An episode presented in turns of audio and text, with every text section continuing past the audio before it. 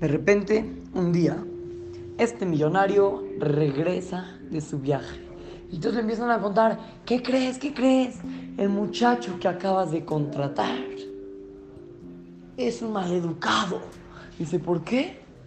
Dicen, sí, porque la señora estaba trapeando, estaba barriendo, y le arrebató la escoba, le arrebató la, la el trapeador.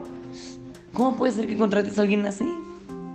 Entonces llegó el millonario dijo, ¿quién? ¿El que acabo de contratar? Nada. Seguro no. Seguro él, él, tiene buenas cualidades. No te creo. Seguro fue algo planeado contra él. Y ahí siguió el tiempo, pasó el tiempo, pasó el tiempo. Y este millonario empezó a, a investigar qué fue lo que pasó.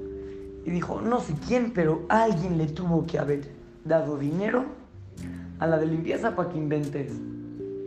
Entonces fue con la limpieza y la corrió. Dijo, ya no tienes más trabajo aquí, vete. Ya, la señora, ya, no, no le importó, igual le habían dado mucho dinero para que mienta. Pues igual tenía mucho dinero, pues, ¿qué le importa? Que la corran. Pero llegó un momento que todo ese dinero que le habían dado se le acabó. estaba muy preocupada. ¿Y ahora de dónde iba a sacar dinero? ¿Qué iba a hacer? Ya necesitaba pagar todos sus gastos. ¿Cómo? Dijo, no, pues ¿qué voy a hacer? Entonces dijo, ya, tengo que ir a pedirle perdón a este joven y a ver si me vuelven a contratar. Entonces fue con este joven y le dijo, te tengo que pedir perdón por la vez de que inventé el chisme de que eres mal educado. Dice, a ver, platícame cómo fue. dice, no, mira que un que una persona se me acercó y me dio mucho dinero para que yo invente de que tú me diste eso.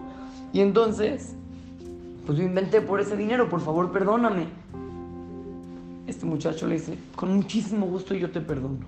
Y es más, yo estoy dispuesto a hablar con el millonario para que te vuelva a contratar. Pero con una condición. ¿Qué condición? La condición es que no le puedes contar a nadie la historia de que te pagaron para mentir. A nadie, porque este se va a avergonzar. Entonces la señora de limpieza aceptó. Y la volvieron a contratar.